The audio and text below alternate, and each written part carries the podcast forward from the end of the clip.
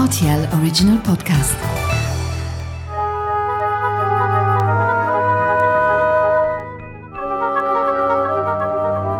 La route des vins du Luxembourg. Bonjour Guy Crier. Bonjour Mathieu. Comment vas-tu Guy? Ah, très bien, on est ici au marché de, de vin à Grevenmacher. C'est un jour formidable, une belle occasion de présenter le millésime 2022 mais aussi les anciens millésimes parce que c'est toujours intéressant de regarder, de voir comment les vins se, se développent. Est-ce qu'il y a un ou deux produits vraiment que, que tu as envie de, de révéler? Tu parlais de, de millésime tout à l'heure Le nouveau millésime 2022, c'est un millésime qui, est, qui vient d'une année très, très chaude, très sec, euh, donc euh, très concentré.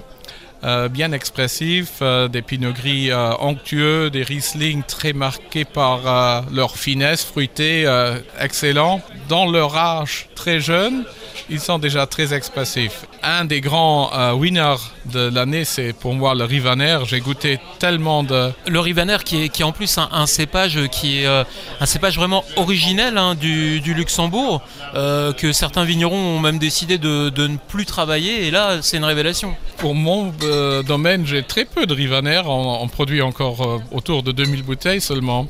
Donc euh, dans le temps c'était euh, plutôt euh, 30 000 euh, bouteilles et là on a changé complètement. Au début on a produit autour de 3 000 bouteilles de crément et aujourd'hui on, on, touche les 40 000 bouteilles de crément par année. Donc le domaine a bien sûr évolué. Donc le crément est devenu notre produit phare d'excellence.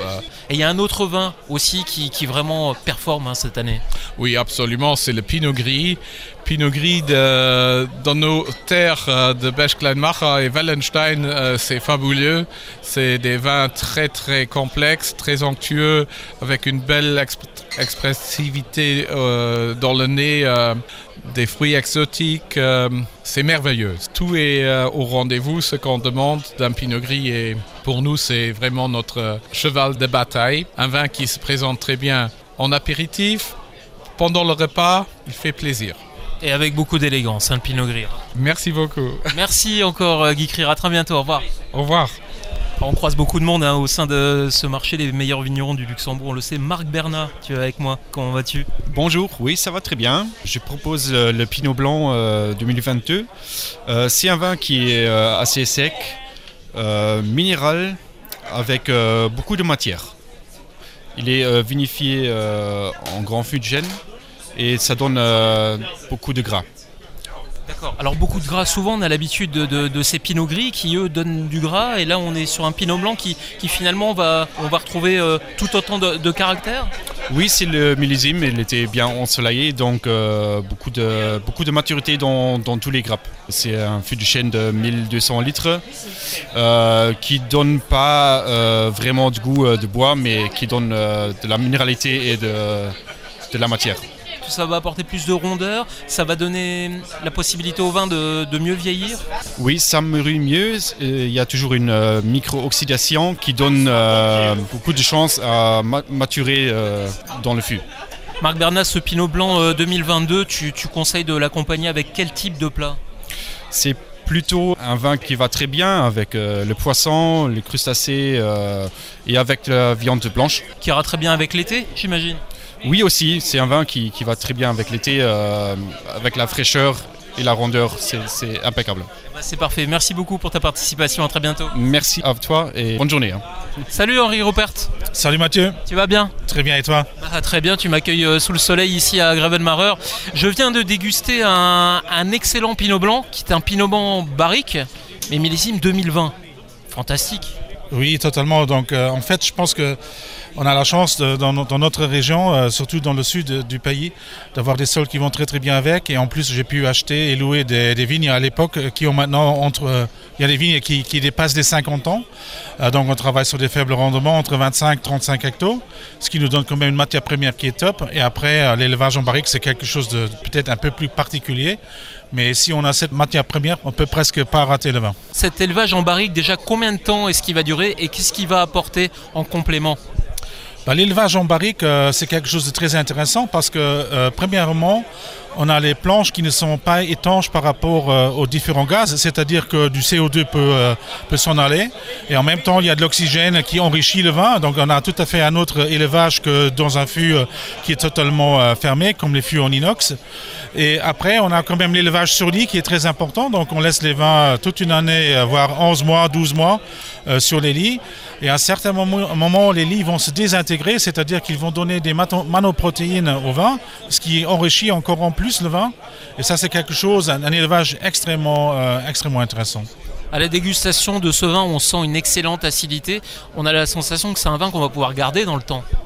Oui, absolument. Donc il y a en fait les, les 2020 n'étaient pas comme les euh, comme les 2018 par exemple où on avait eu la, canicule. Euh, donc on a une certaine fraîcheur, c'est vrai.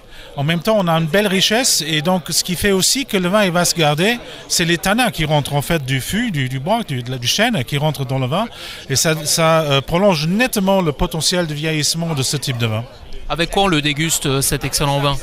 Ben, moi, j'adore ça avec une cuisine de la Méditerranée, c'est-à-dire où je travaille plus euh, l'huile d'olive. Par exemple, un cabillaud rôti sur peau dans une bonne huile d'olive, un peu de beurre délacé, quelques flocons de fleurs de sel. À côté, un risotto avec du parmesan ou tout simplement un demi-homard avec du beurre à l'ail. C'est un rêve. Voilà, à vos fourneaux, on voit qu'on approche midi. Totalement. Merci beaucoup Henri Rupert, à bientôt. Je t'en prie, merci beaucoup. Salut. Bonjour Martine. Bonjour. Martine, tu représentes euh, le domaine Schumacher-Knepper. On a eu l'occasion hein, déjà de, de se croiser sur la, la route des vins du, du Luxembourg. On va parler de, allez, d'une de mes cuvées préférées, hein. une cuvée rouge, c'est l'Elysium. Oui, c'est l'Elysium. euh, C'est un nouveau cépage qu'on vient de planter, euh, du pinotage. C'est un cépage sud-africain, euh, un assemblage entre du pinotage et du merlot. Et la cuvée, elle euh, est maintenant encore en fût. On va l'embouteiller dans les prochaines semaines. C'est euh, une cuvée qui a maintenant été 14 mois en barrique luxembourgeoise. Et c'est la première journée tout en soleil euh, ici à Grevemacher et euh, pour la goûter en avant-première, disons. On n'a pas l'habitude de boire ce genre de vin au Luxembourg. On est surpris de manière très positive lorsqu'on boit ce vin. C'est un vin qui est, puissant, qui est, racé et, qui est tout de même euh, élégant. On peut l'associer avec quoi clairement? Comment est-ce qu'il te parle euh, ce vin? Ah, c'est un vin qui, passe très bien en, viande rouge euh, ou, même comme, ça, avec un bon fromage. C'est vin très puissant. euh, on, a, le pinotage qui, devient très mûr, euh, surtout dans, de, bonnes années. Euh, avec le changement climatique, les, rouges reprennent de la puissance ici au Luxembourg. Et avec le merlot qui donne ce, ce côté velouté, c'est une cuvée très, très équilibrée. Pour finir, ce type de vin, en général, c'est un vin qu'on vous demande par curiosité ou au contraire, euh, vous allez vraiment vers, euh, vers le consommateur pour lui dire regardez ce qu'on sait faire aussi euh, en rouge au Luxembourg. Oui, c'est une constante recherche de s'adapter aux, conditions, à l'environnement. Et surtout, les dernières années, on, on a diminué les rendements à la Mo- Moselle luxembourgeoise pour vraiment faire sortir la- tout- tout- toutes les caractéristiques du, euh, du terroir. Et, euh, et là, voilà, euh, le rouge sera euh, aussi euh, l'avenir euh, de la Moselle luxembourgeoise. Mais euh, on restera toujours une, une région de, de vin blanc. Mais euh, on sait faire aussi euh, de belles découvertes euh, en rouge à la Moselle maintenant. Merci beaucoup, Martine. À bientôt. Merci. hein. Bonjour Serge. Bonjour Mathieu. Tu travailles pour l'Institut vitivinicole. Oui, je m'occupe de la viticulture, oui. C'est surtout euh, le conseil, le conseil technique, mais également administratif. On a des essais euh, avec des, des nouveaux cépages, par exemple des cépages euh, du sud, euh, mais également des cépages qui sont résistants contre les, les maladies. C'est un combat chaque année justement de- d'essayer de, d'asseoir certains cépages ou alors de- d'essayer de développer ces cépages qui vont plus s'adapter au changement climatique?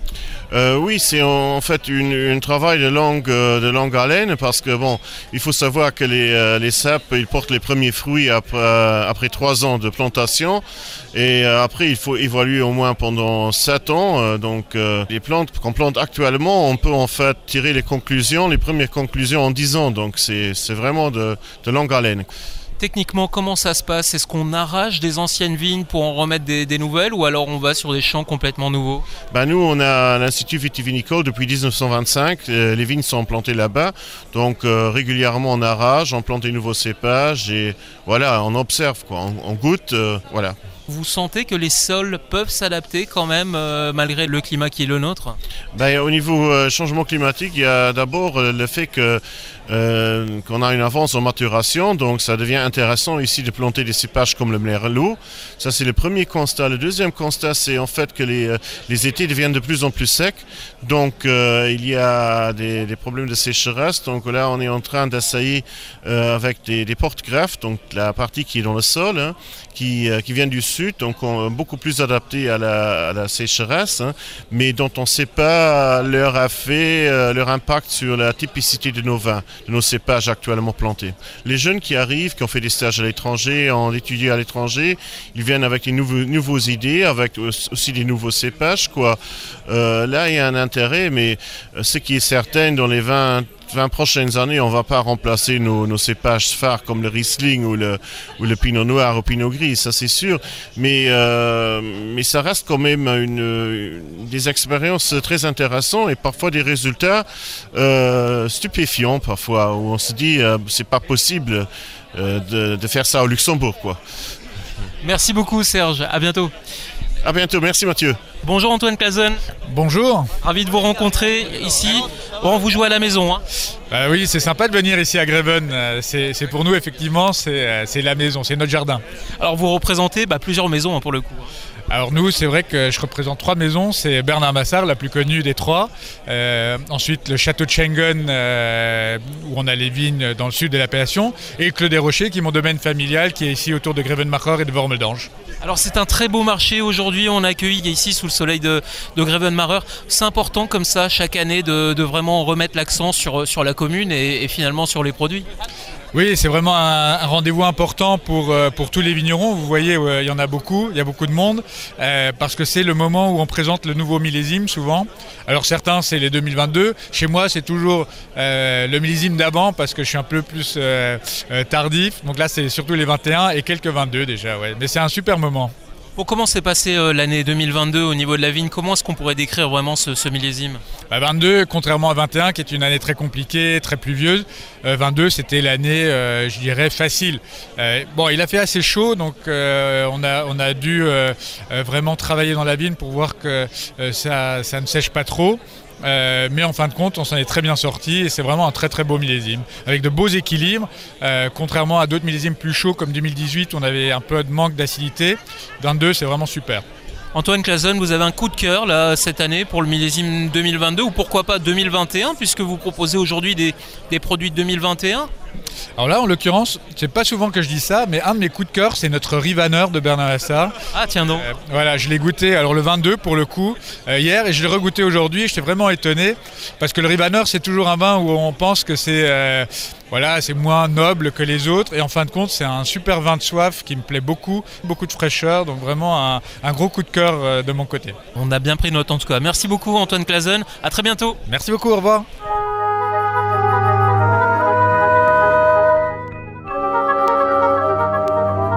La route des vins du Luxembourg.